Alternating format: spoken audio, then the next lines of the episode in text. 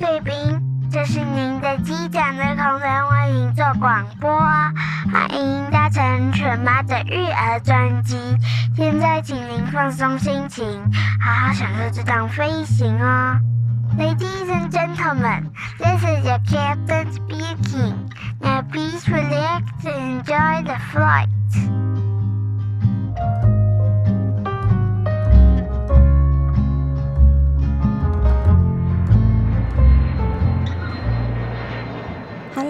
大家好，我是犬妈，欢迎光临犬妈的育儿专机。上一周啊，我因为带小孩子去澎湖玩，所以就是跟大家告假一周。然后这一个礼拜呢，虽然说我依然的还是非常的忙碌，我还是希望可以抽空录音跟大家聊聊天，因为我知道我之前其实有跟一些粉丝朋友们有承诺他们，我想要跟他们聊聊关于小孩子阅读这一块的部分。那其实我后来呃看了一下，发现说要再聊说我的两个小孩子是怎么样从呃都不识字，然后到可以看《哈利波特》这一段路呢，我觉得在要聊这个之前呢，先应该要跟听众朋友们先沟通一个观念。其实我觉得这个东西比你现在希望你的小孩子多会认字还要重要，那就是小孩子需要这么早认字吗？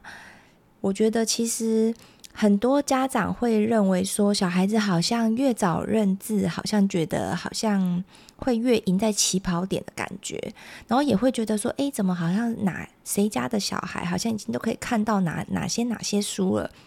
我家的可能大字还识不得几个，然后家长就很容易会焦虑，所以我希望呢，在跟大家分享说我两个小孩子是怎么样培养阅读的这一段路程之前呢，我觉得要先要先讲这个，要然后你们先听这个呢，先有正确观念之后呢，再搭配下一次的主题来听，我觉得这样子会比较完整。因为呢，我觉得要先让自己知道说小孩子到什么阶段才适合认字，我觉得其实是会比现在小孩子要认多少字还要来得更重要。因为这样子有可能会变成反而有副作用。首先呢，就是要让大家知道说，其实，在小孩子在他的识字期还没有发展之前呢，其实我们应该要。多方的培养小孩子看图、说故事，然后想象的一个能力。因为其实小孩子啊，他的想象力啊，其实是最天马行空，而且是最珍贵的。一旦当小孩子会识字之后啊，其实很容易小孩子就会被这个文字给牵着走了，他就会变成他懒得去思考。所以呢，像之前有那个美国曾经有位妈妈，因为那个老师太早教他三岁的小孩子，让他知道说哦，A 到 Z 是什么字，然后他不是让他只是会听而已，他让他知道说这个 O 就叫做 O，然后呢，这个妈妈非常的生气。她说：“因为当时老师还没有教小孩子认字之前，他的女儿呢，其实可以把 O 说成说，嗯，我觉得它看起来像苹果，它看起来像太阳，或者是足球等圆形的东西。可是自从老师教他试读了二十六个字母之后，他就失去了这个能力，他就觉得他就是 O 啊，他的那个想象空间就被关起来了。所以他甚至去告这个老师说，要跟他索取这个精神伤残费。”一千万美元呢？他的理由是，这个幼儿园居然剥夺了他孩子最宝贵的想象力，而且最重要的是，这个妈妈赢得了官司，同时呢，也推动了美国内华达州这个公民教育保护法的修改。想象力啊，是孩子啊最珍贵可以飞翔的翅膀。你只要过过早的呢，就折断了他的翅膀，你就不要把埋怨他。诶，你为什么不会飞啊？你为什么想象力都不足？因为你就是太早给他文字的这个框架了，他很自然而然，他就会被这个文字给牵着走了。而且爱因斯坦也曾经说过，想象力呀比知识更重要，因为知识是有限的，可是想象力呢可以概括世界的一切呢。所以呀，我觉得家长真的需要要有一个很正确的观念，就是说，当小孩子如果他还没有这个识字敏感期的迹象显露出来的话呢，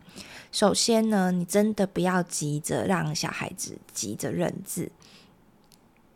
那我来说说，就是我两个小孩子有什么样的不同，跟大家做，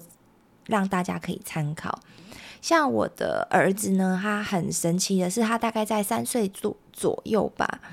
他就可以自己认读了非常多的字。然后呢，他对，因为他刚好对一些字母啊、符号啊这些抽象的东西，他是特别的有兴趣。所以呢，他很早他自己就把它记下来了。所以我在我儿子的成长阶段，我不知道什么叫做只读，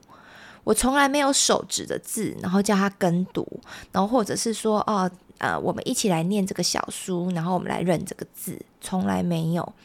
他三岁多的时候，我我我意外的发现说，诶，其实因为那时候我都会请他，就是。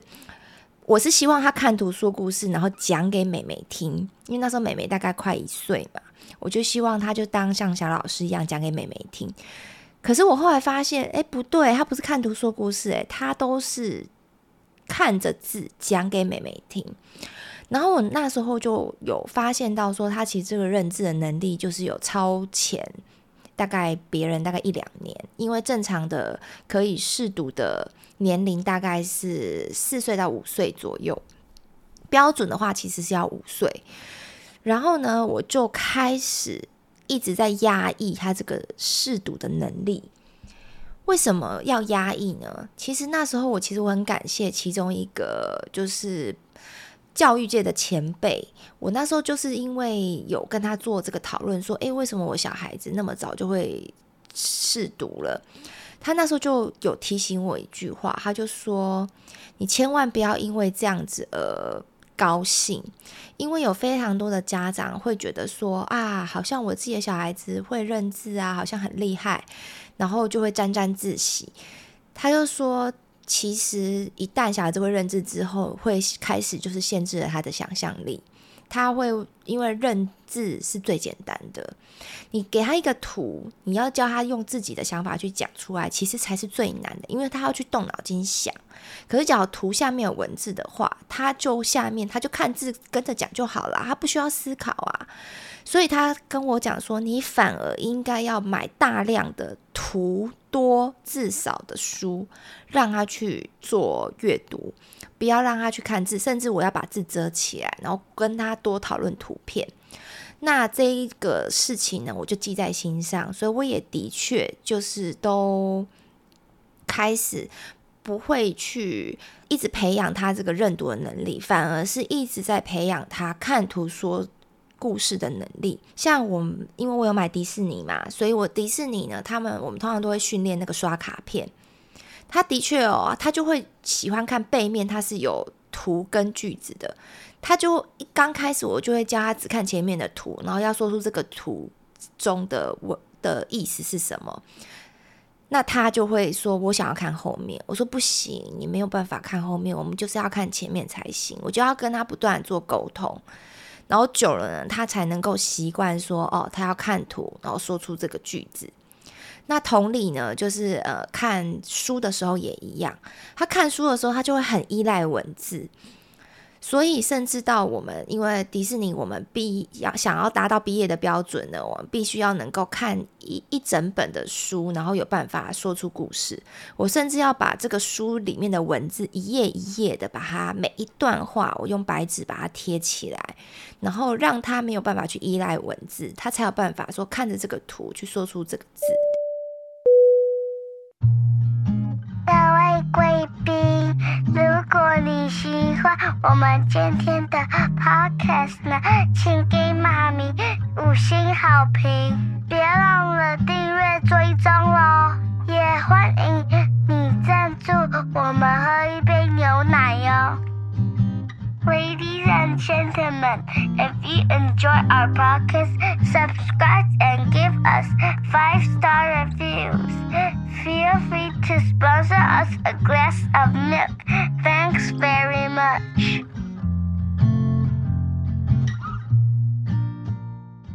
那一直到了大概四岁，快五岁左右，我知道说这个时候不能再一直压抑他了。 我才有开始让他去做这个 LEPRO 的训练，然后有咨询过那个侯老师，然后呢才开始做这个 LEPRO 的测验。那其实你们可能会想说啊，那那么晚才做啊，会不会就输在起跑点之类的？对我而言呢，呃，我等一下可以跟你们分享，我另外一个小孩就是妹妹呢，她就是真的标准的五五岁才开始做，而且她是那时候她根本就在这个文盲。对我而言，我觉得其实这个进度呢，当然一定是会有差，可是其实真的没有差非常多。那这稍后我会再跟大家再做解释。那像我先讲一下哥哥那时候的历程。哥哥呢，他那时候就是大概四岁和五岁的时候呢，我才开始让他从饼干狗啊开始的去做这个 Lipro 的测验。他就是看完一本书呢，然后他就是会去做五题的。简单的测验，然后呢，慢慢可能就是随着书的难易度，那可能就会有实题的测验这样子。我开始才慢慢的积极的让他从饼干狗啊、皮特猫啊，慢慢的一路一路的这样子上去。到了现在呢，他就是一路就很顺的这样子认字上来。然后我觉得觉得说好险，虽然说那时候我有一直抑压抑他认字的能力。可是他现在他在认字的能力跟理解度呢，他依然是领先同龄。所以呢，我觉得当你的孩子，你要是有发现说他也是一样，他是特别早会认字的呢，我希望说妈妈们呢，你们一定要记住，你们一定要还是要努力的先培养他认图说故事，就是这个想象力的这个能力。我们要先在这个小孩子呢，在认字之前，这个最珍贵的宝藏，一定要先让他培养起来。因为我觉得认字这个东西，就有点像是双面刃。你好像觉得说他好像很棒啊，好像可以很早会认字，他就可以自己读了，或者是说他就可以开始进入自己阅读的世界，好像觉得很好。可是我觉得他真的就是一个裹着糖衣的毒药。这样讲可能有点重啦。可是，因为我个人觉得，真的想象力是真的是非常非常重要的一件事情。像这个日本的绘本之父松居直，他也曾经说过，让孩子提早认字啊，或强迫他们早日养成自己看书的习惯，其实也只会破坏孩子想象力而已。因为你太早给他标准答案，他就不需要去想了。我觉得这样真的就是非常的可惜。所以呢，我就是因为这样子，变成说等于两边的能力有慢慢的让他平均，所以现在呢，小孩子他就算看图，他也是还是可以说。可是我觉得他的想象力的能力啊，还是有比妹妹还要弱。像妹妹呢，就是很标准的，就是文盲一个，他就是按照正常的孩子的发展，他到四五岁呢，其实他都还不会认字。我觉得非常棒，为什么呢？因为他永远他就是看图说故事，所以他看图说故事的能力其实是远远比哥哥还要好的。他会去用他自己的句子，用自己的他的想法，会去说出这个图片的意思。所以我就根本不用很刻意的去遮住他的字啊，然后只让他看图啊什么的。虽然他的认字的能力比别人还要慢。可是我却一点都不担心。然后到了是快要五岁的时候，因为刚好去年嘛，因为疫情的关系，我们每天都在家里，所以我才想说啊，那时候也差不多到了，五岁差不多可以开始要认字，而且我发现他也慢慢的自己就认字了。那在这之前呢，我是怎么做的呢？就是让他听大量的音档，然后有那个点读笔嘛，跟点读书。你就让他自己去听，那他自己认得多少字随便，就是我是非常随缘的，所以在美美的身上，我一样没有跟着只读这个习惯，我没有跟着他只读，他是自己自然而然就会了，因为我觉得小孩子会有他自己的进度表，当时候到了，时机到了，成熟了，他自然而然他就会把这个常见字，因为他只要有大量的听读的习惯，他跟着书去看，他其实时候到了，他那些字，他因为他常常会看到，他自然而然就把它记起来了。所以我觉得一些认读字的小书啊，像那个常见字的小书呢，我觉得真的可以让他们多听多看。那他能够记得多少，我觉得我都是很随缘的态度，我不会说啊，你今天一定要就是一个礼拜要认读多少个字啊，然后排进度表啊什么的，全部都没有。我都是顺着小孩子的发展，就是让他们自然而然。因为你要是太过去。呃，小孩子现在这个能力还没到这边，然后你硬要去让他去认读呢？我有听过其他的妈妈有讲，其实真的很常会有两败俱伤的状况，就是你可能花了两个小时时间，小孩子也很痛苦，然后学习的效率非常非常的差，然后变成双方就是都。在浪费时间，他只要把这个时间拿去听读，也许他可以听读非常非常多本书，然后小孩子还对这个书会维持的大量的兴趣。可是，假如他就是明明认不得，你硬要他去认的话，他可能就会变成反而会失去了对小对这些书的兴趣。我觉得这样子反而是得不偿失的。另外呢，就是其实要跟大家讲说，其实像这个。不要太早认字，其实是有科学根据的。在神经科学家有一个叫做玛丽安娜·沃尔夫，他曾经研究指出，真正的阅读呢，其实需要把大脑的不同的部位的功能啊，需要综合运用，包括视觉、听觉、语言、概念生成。那这些功能的整合呢，其实它要依靠一个叫做随敲的形成，而随敲要形成呢，大部分是要在五到七岁之间才会完成。所以你只要你太提早，当他的这个发育还没有成熟，你硬要叫他去认字的时候，反而呢会引发小孩子抵触心理，反而会产生阅读障碍，反而会留下阴影。所以呀、就是真的不需要去过度勉强孩子去做，他现在还没有到。他的心智年龄或者他发展还没有到的事情，那我再顺便跟大家分享一个德国的一个研究，他们对五十个以早教为特色的幼儿园跟五十个只是一直玩闹啊的传统幼儿园的孩子进行这个追踪比较。一开始啊，在早教的幼儿园的孩子啊，表现出很高的知识水平，他就是。呃，各方面都感觉他的阅读啊、理解好像都是领先另外一个根本就都没有在教的孩子。可是到了小学四年级以后啊，他们这些早教幼儿园的孩子啊，不但没有学习优势，他们的成绩还显著低于上传统幼儿园的孩子。所以其实啊，我觉得大家要认清楚。在这个学期正在学习当中啊，这就是我们就是孩子就是在跑一场马拉松，千万不要觉得你好像赢在起跑点就代表你会赢在终点线。我们其实啊拼的不是起跑速度，而是要跑到终点的耐力。所以，假如说反而让孩子学习的胃口坏了，其实呢有真的。他到时候他反而没有那个兴趣跟耐力跑到终点啊，其实也不是我们家长所乐见的。所以呢，我觉得今天呢，我最主要是要跟大家分享说，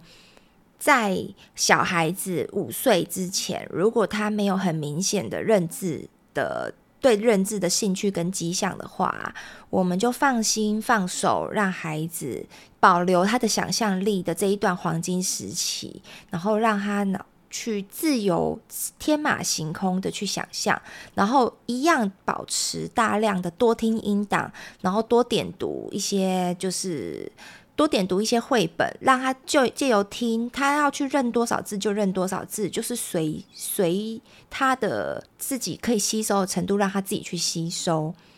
那当他有一天他会认字的时候，像美眉那时候，她去年五月的时候，她才刚开始从很简单那种。就是那种可能一页只有三四个字的那一种，到短短一年之间，他其实他就可以看纳尼亚，就是看纳尼亚传奇的英文版了，然后神奇树屋的英文版也都难不倒他，就短短的一年而已。所以我就觉得说，其实呃，提早认字，你好像看似好像好像呃赢在起跑点，其实真的不尽然。那虽然说他的蓝丝值 L 值，他并没有很明显的进步非常多，可是对我而言，其实我们的目标可能就大概就是一千多，就是假如你到美国，你需要出社会要工作的话，其实你需要会的蓝狮子就是一千多，那你只是早达到晚达到的差别而已，所以我觉得今天你能够维持他的兴趣才是最重要的。下一集呢，我会再跟大家分享我们是怎么样当会认读字之后，我们的书单，还有我是怎么样引导孩子，然后慢慢的可以很稳定的成长，然后在这个蓝丝值上面。那我们就下次再见喽，拜拜。各位贵宾，我们即将降落，希望你们喜欢今天的内容，下次要再来听哦。再见